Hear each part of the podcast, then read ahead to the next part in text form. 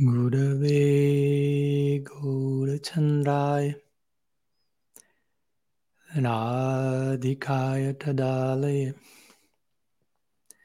कृष्णाय कृष्णभक्ताय ताद्भक्ताय नमो नमः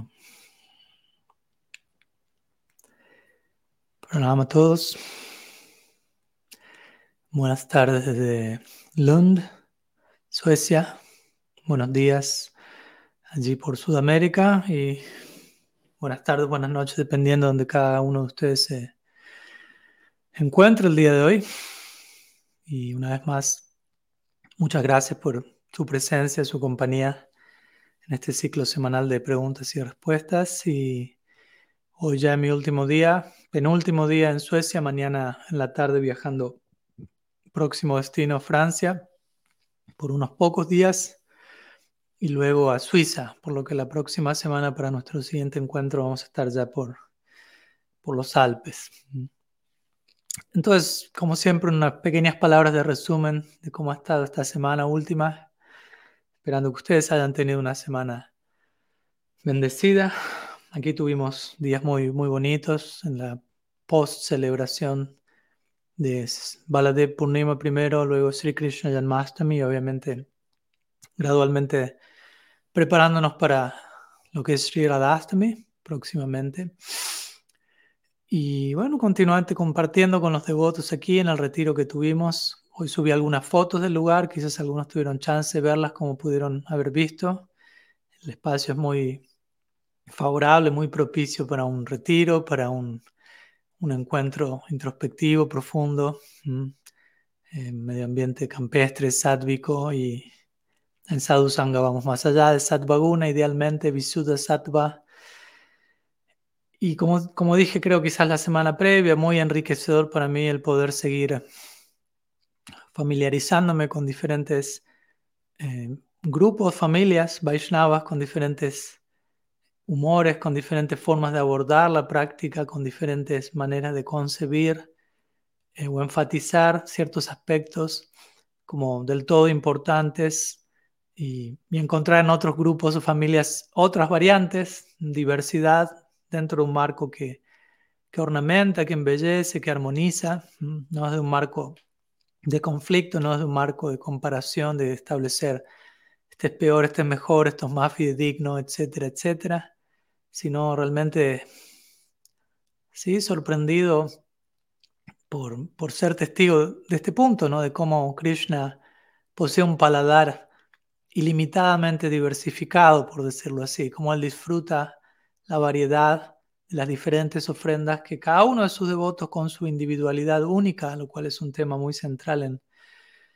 mi libro de personalismo radical, la importancia de volvernos quienes somos como individuos, como seres humanos, de ofrecer nuestra individualidad a Bhagavan de manera gustosa, favorable para su servicio, pero retener nuestro carácter individual y volvernos radicalmente personas, radicalmente personalistas y cuidarnos de todas las variantes posibles de impersonalismo que se pueden llegar a, a infiltrar en nuestro intento por volvernos personas devocionales. Entonces, para mí esta experiencia, estas casi dos semanas aquí que llegan a su fin mañana, ha sido muy, muy revelador en ese sentido, ¿no? Seguir ampliando el panorama de, qué tanta variedad puede haber y al mismo tiempo que eso sea algo válido. Con esto obviamente no estoy diciendo cualquier cosa, da igual, pero hay lugar para excesiva variedad, por decirlo así, dentro de un marco válido, ¿no? Y en el marco de eso también, obviamente, como quizás los que hablan inglés de ustedes habrán visto, en el podcast que estoy haciendo los fines de semana, generalmente con, en este mes en particular he estado invitando al menos las primeras dos semanas y las próximas también practicantes de otras tradiciones, no, no, no necesariamente Gaudiya Vaishnavas, y es otra capa de este mismo punto, ¿no? Otra experiencia de poder aprender, valorar y, y, y redescubrir la propia tradición de uno, incluso a través del lente de otras tradiciones, otras, entre comillas, tengamos cuidado de que tanto las volvemos diferentes la una de la otra. Y, encontrar tantos puntos en común, tantos puntos en paralelo al mismo tiempo, más allá de la diversidad que ornamenta y que embellece, para que la diversidad ornamente y embellece tiene que estar basada en un en un cimiento en común, en un cimiento en el cual coincidimos de manera muy, muy profunda. Y esta experiencia no se, va, no se va a dar únicamente con miembros de otros grupos Gaudiya, Vaishnav, sino también con miembros de otras tradiciones místicas. Entonces, en la nivel personal ha sido una, una semana bastante interesante en ese sentido. Por otro lado, me mantengo traduciendo y corrigiendo las traducciones a, a la traducción al español de mi primer libro. Por, por, fortuna se está dando bastante, de forma bastante dinámica y la traducción a mi segundo libro también se está dando en simultáneo. Así que oremos y veamos si en algunos meses podemos tener preparada esa ofrenda al servicio de, de los Vaishnavas de habla hispana. ¿Mm? Así que, en fin, breve resumen de esta semana. Perdón no obtener el tiempo por invitarlos a cada uno de ustedes a compartirme su resumen, pero de alguna manera ojalá poder acompañarlos a distancia desde allí. Y vamos a comenzar, como siempre, con, con las preguntas que puedan haber el día de hoy. Eh, hay una que ha sido enviada por Jivananda Das unos minutos atrás y hay otra que me ha sido enviada eh, el día de ayer por Yashoda de, Colombia. Voy a comenzar con la pregunta de Yashoda, luego paso a la pregunta de Jivananda y luego seguiremos recibiendo cualquier otra pregunta que puedan, que puedan tener. Entonces la tengo aquí, la pregunta de Yashoda, la voy a compartir en dos partes. Dice así. En el Srimad Bhagavatam, segundo canto, capítulo 1, verso 23, se describe cómo mediante el regular la respiración por medio de la técnica de pranayama, para de esta forma controlar la mente y los sentidos, se puede dirigir la mente hacia las potencias burdas del Señor, conocidas como el Virat Rupa. ¿Podrías, por favor, profundizar en esto último y mencionar sobre a qué hace referencia la instrucción de meditar en estas potencias? Sí, muchas gracias por la pregunta. Eh, de hecho, es un tema que he tocado en mi, mi último libro, en, en el último capítulo del último libro llamado Desenterrando el cielo, en donde principalmente enfatizo cómo la energía material ha de ser vista como algo sagrado también, no profano, y de ese lugar podemos descubrir el mundo espiritual en la tierra, por decirlo así. Eh, y cito esta sección entre tantas otras, mencionando cómo el Bhagavatam mismo en muchas secciones eh, dirige nuestra, nos invita a meditar. Da, hay lugar para la meditación en contemplar este mundo en relación a Dios, más que verlo como un obstáculo que, que tenemos que sacarnos de encima cuanto antes. Entonces, por un lado, quería, enfatizar eso para empezar, ¿no? El punto de que prácticamente este, este es el comienzo de la respuesta de Sukadev Goswami a Parikshit Maharaj, que como ustedes saben, el intercambio oficial entre Parikshit y Sukadev comienza en el segundo canto, más que en el primero. Y aquí estamos en el primer capítulo de ese segundo canto y prácticamente uno de los primeros versos, verso número 23. Entonces es interesante observar cómo pese a otras cosas que Sukadev Goswami dijo unos versos atrás y obviamente va a decir durante el resto del libro, luego este verso, prácticamente él comienza mencionando este punto, acerca de observar este mundo como una forma del Señor Supremo, básicamente. Virat Rupa se la conoce. Rupa significa forma, Virat se refiere al universo. Entonces, observar al universo como una forma de Dios. Luego del verso 23 se dan toda una serie de versos donde se, se, invita a esa meditación, ¿no? meditar en, el, la hierba como los bellos capilares del Señor Supremo y las montañas como esto otro, y cada fenómeno de este universo como un aspecto de la forma de Dios. Obviamente, quizás esto puede sonar un tanto panteísta para algunos, en donde el universo mismo se vuelve Dios y no hay un Dios separado, no hay Dios, un Dios personalizado, pero obviamente no es el punto aquí del Bhagavatam, sino que es una recomendación inicial, preliminar, digámoslo así, para contemplar la presencia divina en la inmediatez de nuestra experiencia material, llamémoslo así. De vuelta, cuidarnos de no concebir, ok, Dios se encuentra lejos a distancia lejos y a nivel tiempo a futuro. No, en lugar de eso, la idea es Dios se encuentra presente en el ahora y en el aquí, ya que Él es omnisciente, omnipresente, omnipotente, lo cual implica Él está en todas partes al mismo tiempo y en todo momento. Él, reside en el eterno presente. Entonces yo creo que este es un punto importante, aunque todavía no estoy abordando la respuesta oficialmente, pero para aclarar. Muchas veces preguntémonos a nosotros mismos cuando pienso en Krishna, cuando pienso en Bhagavan, cuando pienso en Mahaprabhu, el absoluto. ¿Cómo lo pienso? ¿Cómo lo siento? ¿Dónde lo percibo? ¿Dónde lo proyecto? ¿Lo siento aquí ahora?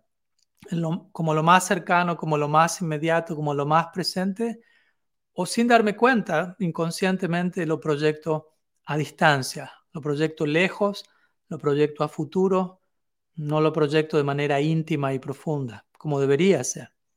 Entonces, un punto importante para cuidarnos de no estar concibiendo erradamente nuestra relación con Bhagavan, porque Sambandha significa concepción. Entonces, dependiendo de la concepción que tengamos, así va a ser nuestra, nuestro abordaje a esa relación. De acuerdo a cómo conciba mi relación con Krishna, así va a ser mi intento de relacionarme con Krishna. Entonces, si yo lo concibo él lejos y a futuro, intentaré relacionarme con él en esos términos, cuando en verdad él está aquí y ahora. Por lo cual es importante, y una manera de ver eso es este punto. Percibe a Dios en el ya, en el momento actual, en este mundo. Él tiene la capacidad de hacerse presente en cualquier momento, en cualquier lugar, como, como Prahlad Maharaj demuestra, o Nishrimhadev demuestra más precisamente, cuando sabemos, Hiranyakashipu le pregunta a su hijo, ¿está tu Dios también en ese pilar? Y él dice, ¿dónde, ¿dónde Dios no está? Lo veo en todas partes. Entonces, dicho eso, en relación al verso específico que, sobre el que Yashoda consulta, algo importante aclarar y lo menciono no solo para ella y para quienes estén escuchando, sino en general y no solo en relación a este verso, porque varias veces me llegan preguntas en relación a, versos, ¿no? Este verso del Bhagavatam, ¿no? este verso del Gita o este verso de tal o cual Shastra dice esto, pero ¿qué quiere decir? ¿Qué significa? Etcétera. Lo cual es perfecto que tengamos esas preguntas, no estoy condenando la pregunta en absoluto, pero también es importante sea que sepamos cómo hacerlo o no, pero que tengamos en consideración que hay ciertas formas también de, de, entender mejor el contenido de un verso y obviamente una de ellas es entendiendo ese verso en el contexto en el que se encuentra, no solamente eh, amputándolo de su entorno y tratándolo de entender como una unidad aislada, sino más bien entendiendo qué es lo que se dijo antes de ese verso. Ese es el verso 23 en este caso. ¿Qué se dijo en los primeros 22 versos? ¿Qué se está diciendo en los siguientes versos? ¿En qué contexto el, orador, quien está hablando ese verso, está, a quién le está hablando? ¿En qué circunstancia en particular? Eh, ¿Solamente le está hablando a esa persona o está considerando la presencia de otras eh, personalidades en esa situación? Como ocurre, sabemos, en el Bhagavatam, Sukadev Goswami le está hablando a Parikshit Maharaj, pero en muchas ocasiones, y los comentaristas dejan esto en claro, él está diciendo ciertas cosas no tanto para Parikshit Maharaj, sino considerando la presencia de Gyanis, Yogis, Advaitavadis en la audiencia. Mm. Y de vuelta, entiendo que muchas veces por nuestra propia cuenta no tengamos al menos en cierta etapa la capacidad de, de ver todas esas cosas, ¿no? Y desde ahí también la importancia de estudiar los comentarios de nuestros acharyas a cada uno de estos versos, ya que muchas veces lo que no logramos entender a partir del verso directamente, por cierta incapacidad de extraer lo que se está diciendo entre líneas, y se entiende de vuelta, no para castigarnos, muchas veces todo ello se revela mucho más de lo que nos podemos imaginar en los tikas, ¿no? en la tradición de comentarios al Bhagavatam, en particular en nuestra tradición Gaudiya Vedanta, que sabemos hay una extensa tradición de comentarios al Bhagavatam, cientos de comentarios probablemente, y en nuestra tradición en particular enfatizando comentarios como los de Vishwanath Chakrabarti Thakur, Sanatan Goswami Jiva Goswami para el décimo canto, obviamente Srila Prabhupada también escribió su comentario al Bhagavatam. Entonces todos estos comentarios son importantes a tener en cuenta a la hora de comprender ¿no? qué se dice allí. Sri Swami y tantos otros. Entonces, como para dar un ejemplo en relación a lo que estoy mencionando aquí, voy a compartir un segundo lo que Vishwanath Chakrabarti Thakur dice en su comentario este verso, por, siendo que creo que su comentario, el cual es relativamente breve, eh, básicamente responde a la pregunta. Entonces Vishwanath Chakrabarti Thakur dice, este verso responde a la primera pregunta. Recordamos Parikshit Maharaj presenta una serie de preguntas a Sukadev Goswami previamente a este verso. Entonces, ahí vemos también el contexto, ¿no? Pariksit presenta ciertas preguntas y luego Sukadev Goswami va a ir respondiendo, sin necesariamente decir, ahora voy a responder tu primera pregunta, pero nuestros acharyas nos ayudan a, entender eso en contexto. Entonces, Vanachakarta Thakur menciona este verso, responde la primera pregunta. Para aquellos yogis quienes no pueden concentrar la mente, quienes no pueden concentrarse en la forma espiritual de Paramatma, mencionada en el verso 21, o sea, dos versos atrás, la concentración en la forma universal eh, se describe para que tales yogis puedan remover eh, la, disposición mental de atracción y rechazo, raga, dvesh, hacia este mundo, la dualidad, apego, rechazo. Entonces, Vishwanacha Thakur deja eso en claro, ¿no? Entonces, este verso en particular se está dirigiendo a ciertos miembros de la audiencia, así como cuando Krishna en el capítulo 12 le dice a Arjuna, siempre piensa en mí, pero luego le dice, si no puedes hacer esto, sigue las reglas y regulaciones del, del sadhana bhakti. Si no puedes hacer esto, haz esto otro. Si no puedes hacer esto, haz esto otro. Entonces vemos claramente allí, al menos, que hay diferentes versos dirigidos a diferentes personas o diferentes adhikaris, personas con diferentes tipos de adhikar. Entonces aquí Shunacha Chakrabarti Thakur menciona, ¿no? Previamente Krishna habla de, eh, perdón, Sukadev Goswami habla de meditar en Dios en el corazón. Pero obviamente no necesariamente eso es tan fácil. Obviamente podemos por un momento meditar, Krishna está en mi corazón y, y desde ya es algo recomendado pero continuamente entrar en, una concentración fija, dharana, dhyana, samadhi, todo esto se da más en un contexto yogi, yogico, si se quiere. Por eso aquí se habla de yogi y paramatma. Pero para aquellos que no pueden em, abocarse a ese tipo de práctica, que tiene más que ver con las etapas últimas del yoga, como digo, dharana, dhyana, samadhi, concentración, meditación, trance, Sukadev Goswami va a las primeras etapas del yoga, previas a estas últimas tres, que tiene más que ver con, como sabemos, pranayama, asana, pranayama, obviamente primeramente yama ni yama, asana, pranayama, pratyahara. Entonces, sentarse, pranayama, con controlar la respiración para relajar la mente y contemplar este mundo, en este caso, como una de las formas de Bhagavan, ya que todavía el yogi no tiene la capacidad de enfocarse en la absorción interna del, ser supremo en el corazón, una manera de comenzar a percibir la presencia del ser supremo. Recordamos, un aspecto de Dios es su omnipresencia. Entonces, en un sentido, podemos decir este mundo eh, es una forma de Dios. Al mismo tiempo, no estamos diciendo es la única forma y Krishna no tiene una forma personalizada, nadie está diciendo eso pero hay puntos, ¿no? puntos de inicio, puntos de continuación, etc.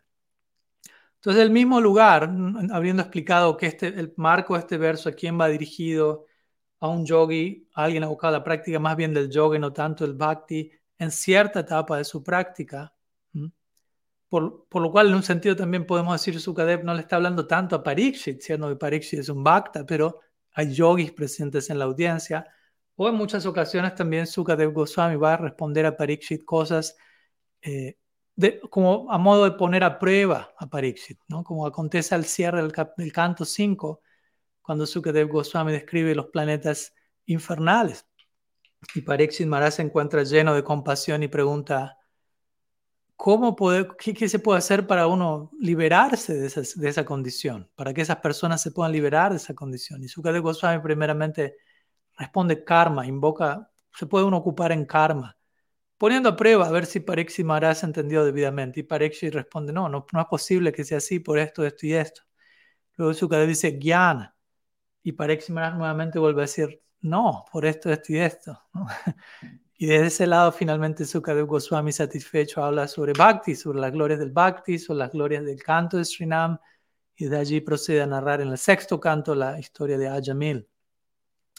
Entonces, digo todo esto como para que gradualmente vayamos educándonos y entendiendo cómo, cómo es, qué tan importante es entender el Shastra en contexto y no simplemente tomar cualquier sección y tomarla de la misma manera o darle la misma importancia o pensar que se aplica a las mismas, se dirige a las mismas personas, porque no es así.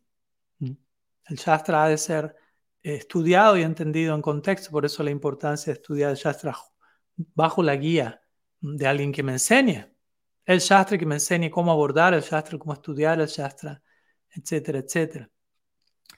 Entonces eso diría básicamente, y volviendo un poco a mi punto inicial, siendo que en un sentido este verso se aplica más a, digámoslo así, a un yogi en una determinada etapa, y uno podría decir, bueno, nosotros somos bhakta, no estamos abocados al proceso de Ashtanga Yoga, pero al mismo tiempo, como dije al comienzo, no deja de ser un punto importante a tener en cuenta como bhaktas, en el sentido de el mundo material eh, no ha de ser considerado como algo, no ha de ser rechazado, ¿no? Cuando estuve en Colombia, con algunos de ustedes recuerdo haber tocado un poco estos temas. El mundo material, la energía material no ha de ser rechazada como algo profano, negativo, sino más bien como algo sagrado y como uno de los ilimitados Shakti de Shaktiman, de Bhagavan, incluso como una de sus formas, como vemos aquí. Entonces, Virat Rupa, Virat Rupa, la forma del universo, que en un sentido se considera entre los distintos avatars o descenso del Supremo la primera forma. Avatar significa descenso divino. Lokavatu Lila Kaivalyam, dice el Vedanta Sutra. Todo este Shristi Lila o todo este juego de la creación surge como un rebalsamiento de la dicha extática en el corazón de Bhagavan en relación con sus devotos en el Nitya Lila.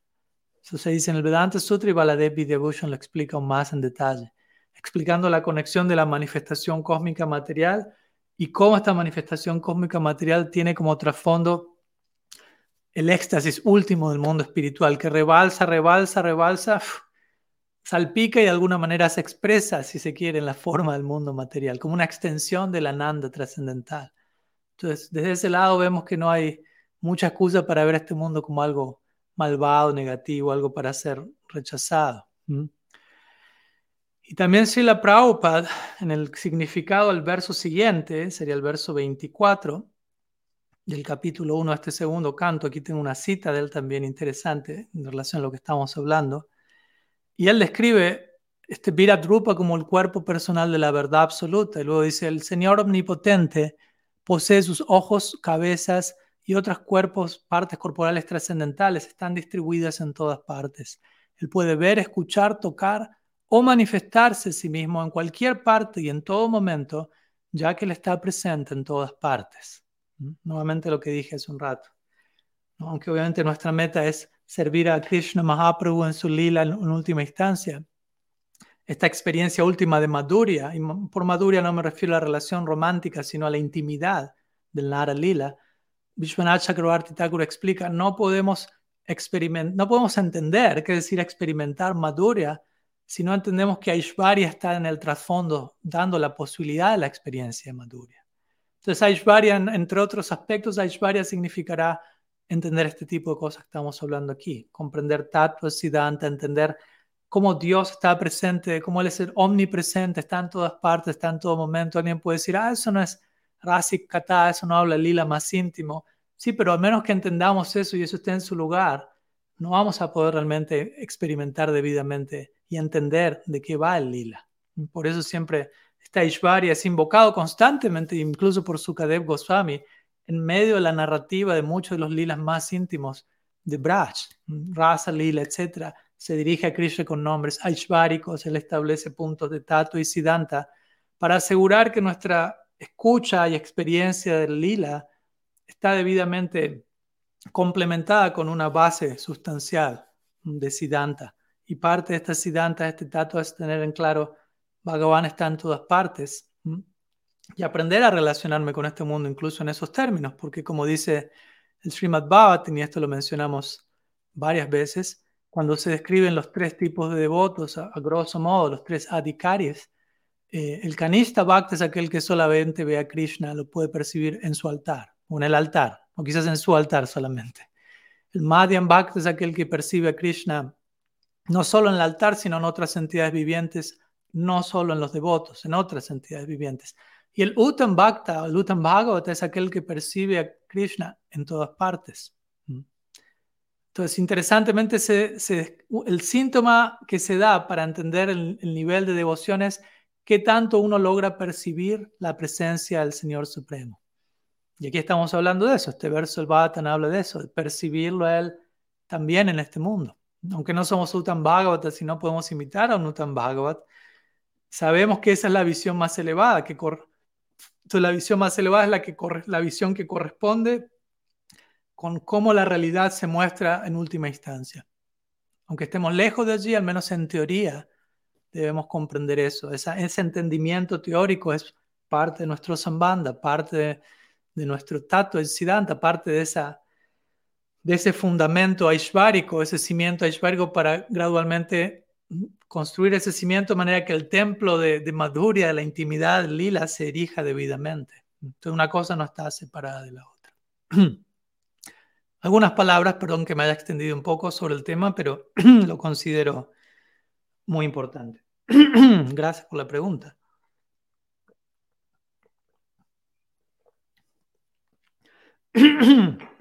Bien, vamos a la segunda pregunta, que es por ahora la, la, única que queda, en caso de que alguien más tenga alguna para luego continuar con otra pregunta. Y esta pregunta es enviada por Jivananda Das. Te voy a compartirla, dice así. Por medio de las escrituras podemos comprender que Bhagavan dispone de la capacidad de infinitas expansiones. Ocurren casos similares de grandes personalidades como el señor Brahma, Shiva y Narad Muni. Las almas tatashta y las almas eternamente liberadas también disponen de la capacidad de dicha expansión. Bien. Muchas gracias por la pregunta. Em, entonces, voy a, replantearla nuevamente. O sea, no es que esté mal planteada, simplemente voy a repetir la idea para que nos quede clara. Por un lado, Jivananda menciona que Bhagavan posee infinitas formas, infinitas expansiones, lo cual obviamente es cierto. Sería absurdo limitar al ilimitado. Decir que el Ser Supremo solamente puede aparecer en una forma, solamente puede tener un nombre, solamente está delimitado a hacer esto o aquello. El Bhagavatam mismo describe las formas de Bhagavan con el término asankhya. Asankhya. Asankhya significa incontables, imposibles de contar, ilimitadas básicamente. En diferentes partes de las escrituras se dice lo mismo. Mahaprabhu dice Namnamakari tus nombres son ilimitados, diciendo que, cada uno de esos nombres corresponden con una forma en particular. Esos nombres son limitados, eso indica que las formas son ilimitadas, ya que, y eso creo que lo menciona en mi primer libro, cada forma de Bhagavan eh, existe para corresponder con un tipo único de afecto por parte del devoto. Cuando Krishna dice Jayatamam prapadyantitam stataiva vajamyaham en el Gita, en la medida que alguien se acerca a mí, yo reciproco. Uno incluso podría decir, él reciproca no solamente con un, con un tipo de afecto en particular, sino con un tipo de forma en particular, siendo que la forma de Krishna está hecha de afecto. la, forma de Krishna no está hecha de carne y hueso, la forma de Krishna está hecha de qué? De amor divino, básicamente. Sandini, Sambit, Ladini. Entonces su propia forma está hecha de amor. Él es la forma misma del amor. Él no tiene amor, él es amor divino. Entonces, si Él reciproca con una forma diferente de amor, literalmente Él va a mostrar una forma particular de afecto. No es solamente que las distintas formas son Krishna, Ram, Vishnu, Mahaprabhu, pero que incluso tenemos ilimitadas formas de Krishna, y no solamente con esto me refiero a Krishna en Dwarka, Mathura, en Brindavan. Krishna en Brindavan posee ilimitadas formas para reciprocar con sus devotos en Vatsalya Rasa, en Dasya Rasa. Y no solamente que Krishna tiene distintas formas en Brindavan de acuerdo a cada uno de esos razas. Para cada devoto es particular. Krishna se va a mostrar de una forma única. Así como ocurre incluso en este mundo. Nosotros con cada persona, si somos lo suficientemente personalistas, en cada una de nuestras relaciones nos vamos a relacionar con esa persona no de forma abstracta y genérica, e igual con todos, sino de una manera única y específica. Con cada entidad viviente vamos a abordar la individualidad única de esa persona Y eso nos va a llevar a reciprocar con eso y a exhibir un aspecto único de nuestra individualidad con esa persona. Entonces, en ese sentido estamos mostrando una forma única ante esa persona. Entonces, si eso, eso puede acontecer con nosotros en nuestra condición, en nuestro estado condicionado, incluso, ¿qué decir de que acontezca con Bhagavan, obviamente en el estado liberado? Entonces, quería aclarar ese punto por empezar, de que me parece importante entender esta idea. No solamente Krishna, Bhagavan posee ilimitadas formas en relación a, como dije, Brahman, Shrimha, Brahmana, etcétera, sino cada una de esas, cada, cada forma, o sea, cada devoto tiene un tipo particular de amor por Krishna. Porque de vuelta puede haber ilimitados devotos con Manjari Bhav, ilimitados devotos con Dasya Bhav, pero ese Dasya Bhav no es el mismo en cada devoto, ese Manjari Bhav no es el mismo, es absolutamente único en cada individuo. Y por lo tanto, para reciprocar en conformidad, Krishna va a manifestar una forma única para reciprocar con cada uno de esos corazones. Entonces, espero que se entienda la idea. Y creo que es un punto muy, muy importante que igual nuevamente habla de esta idea de personalismo radical.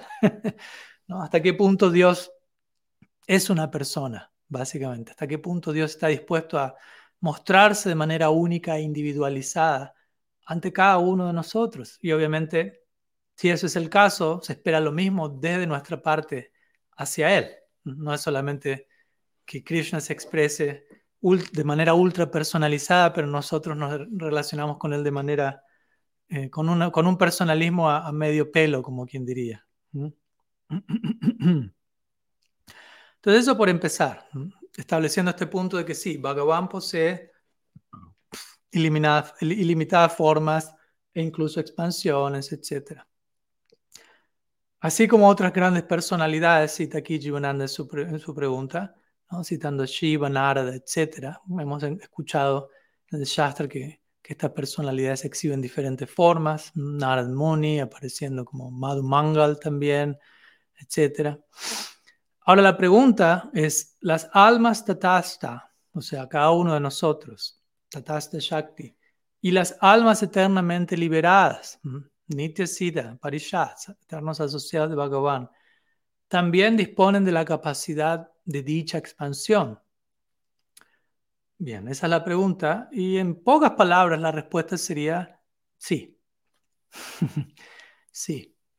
Esto se describe especialmente en detalle. Recuerdo haberlo mencionado en mi, también en mi primer libro, creo que en el capítulo 8, donde hablo de Baladev Vidyabhushan y el Vedanta Sutra.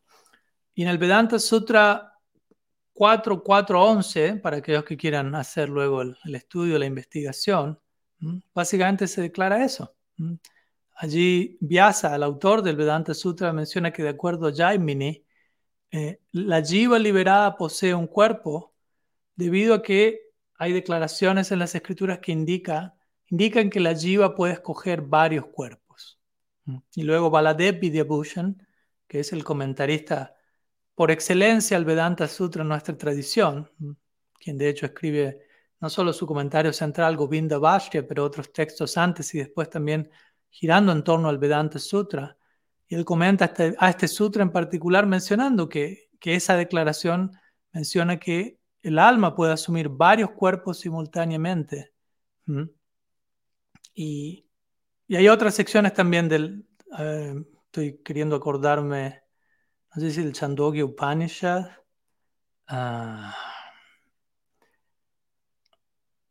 O, no, creo que es en el comentario del siguiente sutra, 4412, Baladev Vidyabhushan menciona, está hablando de que entre los muktas, por muktas él se refiere a, un ser liberado, no eternamente liberado, puede ser una tatasta jiva que alcanza la liberación, él aclara, puede haber muktas con o sin cuerpo, ¿no? También aclarando este punto importante. Aquí estamos hablando de, de tener muchas formas, pero una de las opciones de muchas formas es no forma. Sabemos que ciertos practicantes que aspiran a lo que se conoce como Sayuja Mukti, y obtienen esa forma de liberación, la cual carece de forma. Entonces, eso está también declarado en el Shastra. Y ahí es donde sí, Vidyabhushan cita el Chandogya Upanishad. Aquí, encontré la cita. Chandogya Upanishad 7.26.2, donde dice, él se vuelve uno, él se vuelve tres, él se vuelve cinco, etc con la idea de la, capacidad de formas que uno puede adquirir. ¿no? Se dice que el mokta se vuelve Satya Sankalpa. Satya Sankalpa obviamente es una cualidad de Bhagavan mismo. Satya Sankalpa significa que lo que sea que Bhagavan desea, Sankalpa, Satya, se, se vuelve cierto, se vuelve real, se cumple, básicamente. Y esta, esta misma cualidad, en su respectiva forma, se expresa en los seres liberados. Obviamente un ser liberado nunca va a desear algo separado al interés divino. Entonces, desde ese lado también Yoga Maya mantiene todo en, sintonía, ¿no? Diferentes seres liberados desean algo y eso es inmediato se cumple, pero todo aquello que un ser liberado va a desear va a ir siempre nutriendo el centro, por decirlo así. Entonces, básicamente eso, y para agregar algo más a ese respecto, lo que diría es que obviamente nuestra tradición en particular, al menos en general, obviamente puede haber excepciones a la regla, pero ¿qué forma toma esta idea de poder tener más de una forma? ¿Mm? También algo que se menciona, me viene a la mente antes de esto, en el Brihad Bhagavatamrita, Srila Sanatan Goswami describe cómo en Vaikunta, no necesariamente en Golok, pero en Vaikunta, un reino de almas liberadas, los devotos allí toman ilimitadas formas de acuerdo a la necesidad del servicio, aunque en general escuchamos que los habitantes de Vaikunta, perdón que no tengo el verso exacto ahora, pero lo podemos buscar luego, aunque se menciona que los habitantes de Vaikunta tienen una forma similar a la de Narayan con cuatro brazos, etc., y eso es así, dependiendo de la necesidad de servicio del momento, ellos pueden asumir distintas formas como un, como un ave, formas muy diferentes a las de cuatro brazos, con el propósito de servir a Bhagavan allí. Entonces, eso acontece en Vaikunta, no tanto en Golok, Vrindavan, etc. Pero, pero es otro principio de esta idea de muchas formas. Y en nuestra tradición en particular, lo que estaba diciendo es que principalmente este principio se expresa en la forma de eh, adquirir una forma para servir en el Braja Lila y adquirir una forma para servir en el Gol Lila. Lo cual obviamente es todo un tema extenso. También en mi primer libro hablo dedico todo un capítulo al Siddha Deja y aclarando cómo el Siddha Deja no es inherente a la Jiva, no es que uno ya tiene esa forma dentro, sino que es algo, una forma que se recibe, una forma que está latente en el Swarup Shakti de Bhagavan y no tanto en el Tatasta Shakti. Y cuando una jiva debido a, recibe ciertos samskaras, ciertas impresiones devocionales de cierto tipo de bhakti, eventualmente cuando esa jiva llega a la etapa en donde corresponde tener esa forma espiritual, esa forma se manifiesta descendiendo a partir del Swarup Shakti. Eh, entonces, para, nuestra tradición principalmente eso toma la forma de Gaur Lila y Krishna Lila, dependiendo de la afinidad particular que cada uno tenga. En nuestra tradición, Krishna Lila, Braja Lila, principalmente las formas van a estar ligadas generalmente a lo que es Manjari Bhav, en algunos casos Priyanarma, Sakya Bhav, y en el Gaur Lila generalmente el humor va a ser Dasya Bab hacia Mahaprabhu, con una mezcla de, de Sakya, con cierta amistad e intimidad, lo cual es un punto importante también. Y obviamente, hasta un punto podemos pensar y calcular todo eso en nuestra mente, que voy a tener dos formas, voy a ser bipolar por la eternidad o algo por el estilo. Entendamos también que estas dos formas o dos identidades, en un punto, hasta un punto son dos, como solemos pensar como algo completamente separado diferente, porque Gorlila, ¿hasta qué punto Mahaprabhu es diferente de Krishna? ¿Hasta qué punto Gorlila es diferente de Krishna Lila? ¿Hasta qué punto Navadip es totalmente diferente de Vrindavan? Hasta un punto podemos decir es diferente. Veda Ved es, es idéntico y es diferente. De la misma manera, ¿hasta qué punto podemos decir que esas dos identidades en el Krishna Lila y Gorlila van a ser completamente diferentes, completamente divididas entre sí? Obviamente que no. Entonces, más bien estamos hablando en un sentido de dos, dos facetas únicas de una misma experiencia espiritual que posee ilimitadas dimensiones. Y como digo, hasta un punto podemos capturar todo eso en el momento actual con nuestras facultades intelectuales, racionales. Así que hagamos el intento hasta colapsar esa facultad, y, que esa facultad colapse y, desde ahí tener la realización de la única manera de acceder a esto plenamente, entrar a esto es por gracia divina, por práctica sincera que atraiga esa gracia divina, etc. ¿Mm? Así que, en fin, algunas ideas sobre la pregunta de, de Jivananda en términos de la posibilidad de, diversas formas. ¿Mm? En, la trascendencia. Muchas gracias por la pregunta. A ver si alguna otra pregunta. Que hay una, aquí veo una, una, una última pregunta. Veremos si, si llegan otras y si no, probablemente concluyamos con esta. Voy a compartirla. Es una pregunta de Iván Andrés Viola.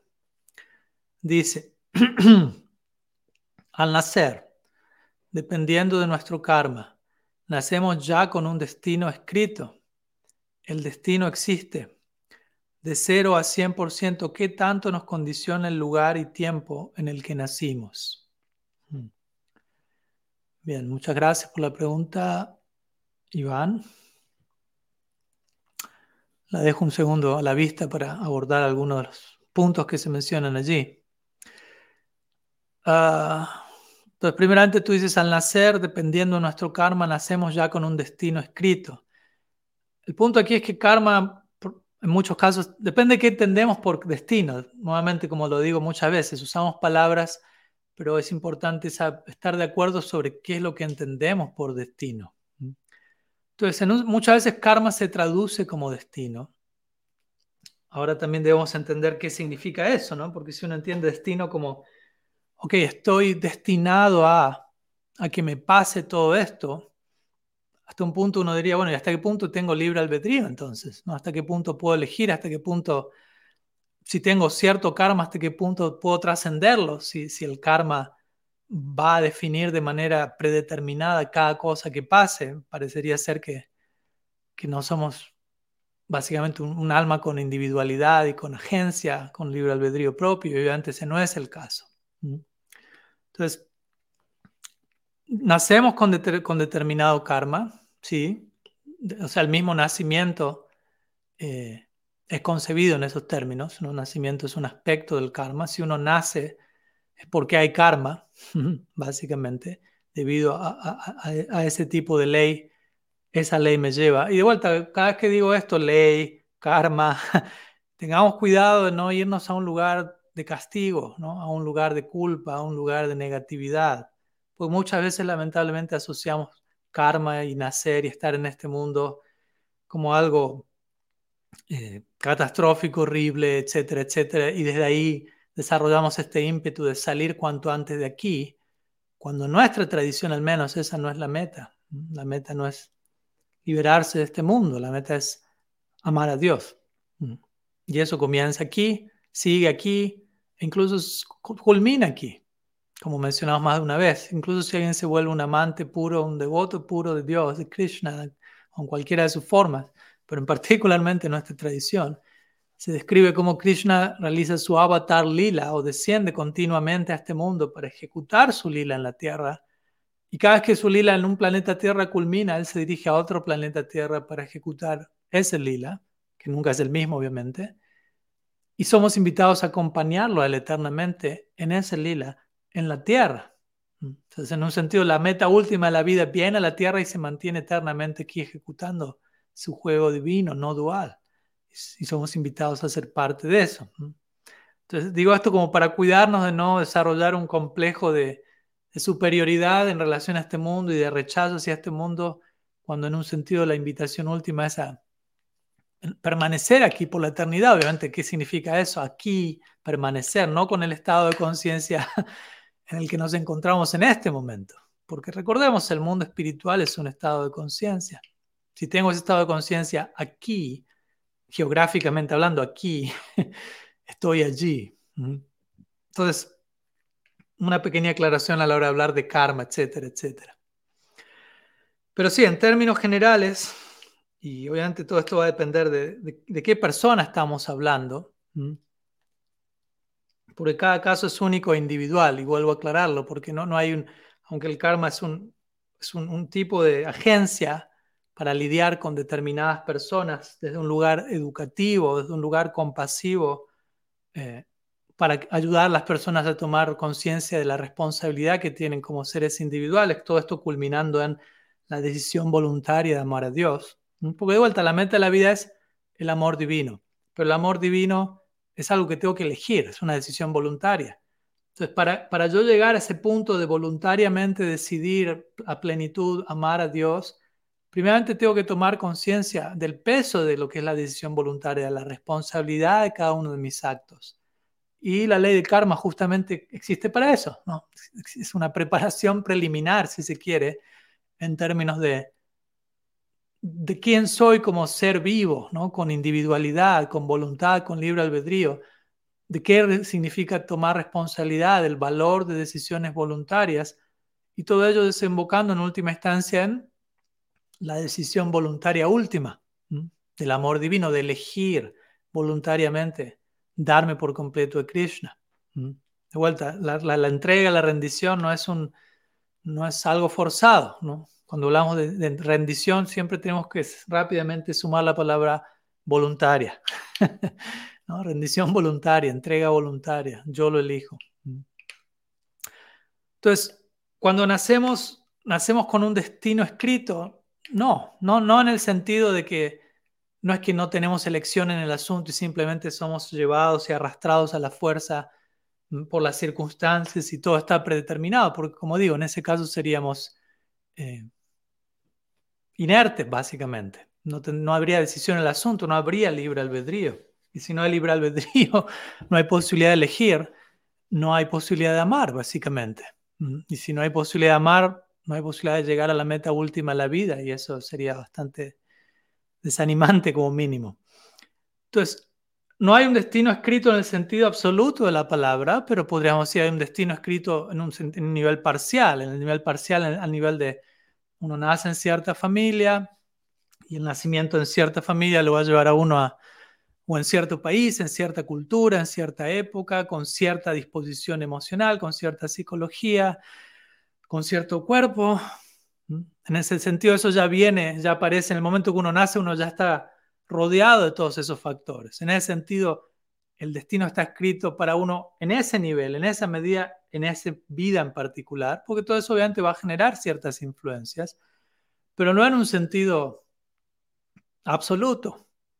De vuelta, no es que no hay escapatoria y únicamente voy a hacer eso y no hay otra opción, etcétera, etcétera. Y obviamente en el marco de uno nacer en el la situación en la que uno haya nacido, cualquiera de nosotros también, como digo, uno sigue tomando decisiones y esas nuevas decisiones que uno va tomando van generando diferentes destinos, si se quiere. El destino de uno eh, va, tomando distintas formas en base a las decisiones voluntarias que vamos tomando, diferentes a nuestras, en relación a nuestras acciones, pensamientos, etc. Todo eso va creando un destino en particular en nuestra vida. Entonces, luego Iván pregunta, de 0 a 100%, ¿qué tanto nos condiciona el lugar y tiempo en el que nacimos? Como te imaginarás, no, no puedo dar un número exacto porque cada persona está en una situación distinta. No es que, que uno nace de cero, por decirlo así. Como sabemos, al menos en nuestra tradición, se, se concibe la, la idea de reencarnación. Por lo tanto, cuando hablamos de uno nacer, uno no está naciendo en cero, sin ningún tipo de samskara, sin ningún tipo de impresiones, sin ningún tipo de psicología. Entonces, dependiendo qué tipo de, de, filtro de lentes uno adquirió previo a este último nacimiento, por decirlo así, en algunos casos el lente va a ser mucho más distorsionado que en otros. Por lo tanto, en algunos casos ciertas personas tenemos opciones, casos, casos donde algunas personas van a nacer en un entorno muy viciado, muy oscuro, pero esas personas nacen con una mentalidad relativamente iluminada, profunda, y por lo tanto no quedan tan condicionadas por ese entorno en el que nacen. Mientras que en otros casos alguien puede nacer con, una, con un nivel de avance, digámoslo así, no muy, no muy considerable, y nacen en un entorno relativamente favorable, pero debido a su condicionamiento no pueden tomar tanta ventaja de ese entorno como la otra persona más avanzada, tomando más ventaja de un entorno menos favorable. Y aquí estoy dando solamente dos ejemplos. aparte de esos dos ejemplos, tenemos ilimitadas variedades entre medio, posibilidades. Entonces, siendo que no podemos establecer eh, ese porcentaje, básicamente yo, yo diría, concluiría, especialmente dentro de lo que es el marco de nuestra tradición, que más allá de, o sea, cada uno de nosotros nació, ya nacimos varias veces, pero en esta vida me refiero, hemos nacido tenemos cierta capacidad, cierta adultez para estar en este momento teniendo este diálogo, no es que nacimos hace dos horas. Entonces nacimos en cierto lugar, nacimos en cierta época, en cierto entorno, cierta influencia, que sin duda eh, probablemente nos ha condicionado en ciertas direcciones, pero de alguna u otra manera también ha llegado a nuestra vida eh, lo que llamamos Bhakti Shakti o la energía Swarup Shakti, la energía devocional, la energía interna del Ser Supremo que nos ha llevado a, estar donde estamos ahora hablando de estos temas, a intentar ocuparnos en Bhakti, a, hacernos estas preguntas, tratar de servir a Dios, etc. Entonces, mi punto es, habiendo recibido este, este, esta impronta, esta impresión, esta influencia que ha llegado en esta vida o quizás en otras, pero bueno, en esta vida también, podemos tomando debido refugio en Bhakti, incluso las circunstancias condicionantes de nuestro nacimiento pueden ser redimidas y pueden ser comprendidas de otro lado y podemos, eh, con un conocimiento superior, podemos entender debido a, qué, por qué fue ello, apreciar eso, agradecer eso, como digo, apreciar el, lugar de la ley del karma, ¿no? el, propósito de esa, de esa agencia intentándonos acercar más y más a la agencia de la misericordia divina, que es otra agencia, digámoslo así. Y una vez, en la medida en que uno se adentra en la agencia de la misericordia divina, ya la ley del karma no opera en la vida de uno. Eso se declara una y otra vez en los textos de nuestra tradición.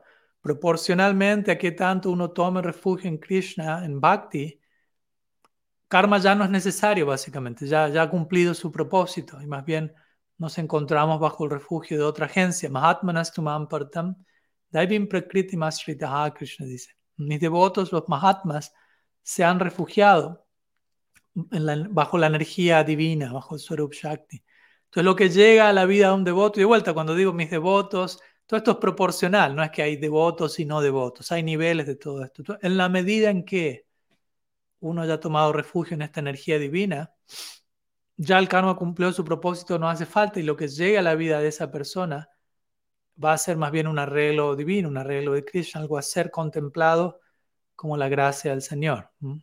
Y existen ilimitadas declaraciones al respecto. El famoso verso que viene a mi mente es Brahma Stuti, Tatenu Kampam, Shushamik Shamano Bunjana Vatma Kritam Vipakam, Hridbat Vapurpir Vivadam Namaste, Jiveta Yumukti Pade Sadayavak. Brahma ahora básicamente diciendo, aquellos que intensamente anhelan tu misericordia, lo cual habla de un devoto, alguien que ya está bajo el refugio del departamento de la misericordia y no tanto el karma, para aquellos, esas personas que van a recibir los resultados de sus actividades previas, ellos van a, ir a través de todos esos resultados recordándote, ocupando su mente, cuerpo y palabras en glorificarte a ti, y ellos se vuelven dignos herederos de, la devoción más elevada, básicamente. Entonces ahí se muestra cómo actúa alguien que tiene un profundo anhelo por la gracia divina. Quizás en su humildad ese devoto va a sentir todo esto que está llegando es resultado de mis actividades, de mis fechorías pasadas, pero en muchos de esos casos va a ser la humildad del devoto sintiendo eso sí. Y en muchos casos es el arreglo de Krishna y desde ese lado el devoto se consagra y se dedica más y y glorifica a Krishna a través de todas esas situaciones que incluso por fuera puedan tomar la forma de algo terrible o problemático. ¿no? Estudien la vida de los pándavas si quieren saber más al respecto. Y cómo todo eso puede ser visto en términos de la gracia divina si tenemos el, el ojo, el enfoque apropiado. Así que algunas reflexiones a ese respecto, como para también no quedar pensando que únicamente existe el karma Básicamente esa es la visión de otras escuelas, pero no nuestra escuela. No es que únicamente existe el karma y el karma es todopoderoso, digámoslo así, y no hay nada más aparte de eso. Tratar de al menos hacer buen karma y no tanto mal karma, bueno malo en un sentido, la palabra karma está allí.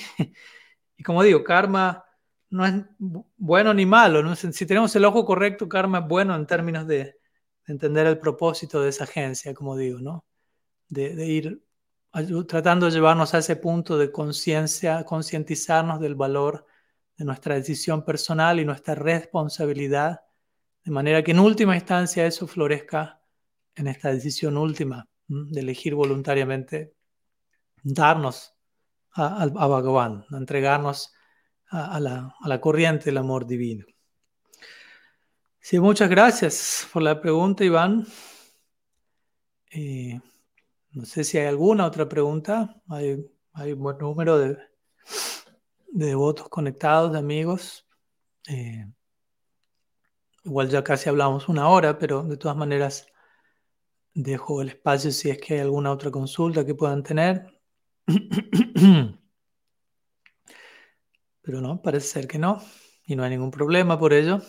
Hoy tuvimos menos preguntas, unas tres preguntas si no me equivoco, pero bueno, también personalmente aprecio a veces poder eh, dedicarnos a menos preguntas y ahondar más, un poquito más en detalle sobre cada una de estas preguntas en lugar de a veces tener muchas preguntas y tener que responderlas un tanto más rápido. Obviamente, lo que tenga que ser, no hay ningún problema, todo es bienvenido y, y es importante poder saborear las diferentes modalidades, como dijimos hace un rato. ¿no? Krishna es el mayor degustador de la diversidad. Comenzamos prácticamente nuestra charla diciendo eso y concluimos nuestra charla volviendo a decir eso, ¿no? O sea, existe un gusto en la diversidad y es importante mantener ese gusto, mantener esa apertura, esa apreciación y, y adaptarnos de acuerdo a la necesidad que se manifiesta en el momento presente. Así que la necesidad del momento presente el día de hoy han sido estas, estas tres preguntas. Y bueno, vamos a estar continuando nuestros encuentros la próxima semana, si no me falla la memoria, el próximo, sí, la próxima semana vamos a estar encontrándonos el jueves. Recordemos, hoy fue miércoles que nos encontramos porque mañana jueves, el día usual, estoy viajando a Francia, pero ya el jueves próximo ya voy a estar establecido en, en Suiza y durante ese jueves y otras semanas vamos a, a estar compartiendo el mismo día y horario, así que si hay alguna pregunta, si quedó alguna pregunta que surgió últimamente, me la pueden enviar. Eh, o me la envían en vivo el próximo jueves y nos quedamos y quedamos en contacto. Así que muchísimas gracias, Sriman Mahaprabhu ki jai, Sri Harinam Sankirtan ki jai, Gaur Bhakta ki jai, Gaur Pramanand Haribo Vancha Kalpataru Vyascha Kripa Sindhuvya Vacha, Patitanam Pavanebhyo Vaishnavebhyo Namo Namaha. अनंत कोटि वैष्णव वृंद की जय गौर गौर हरि हरि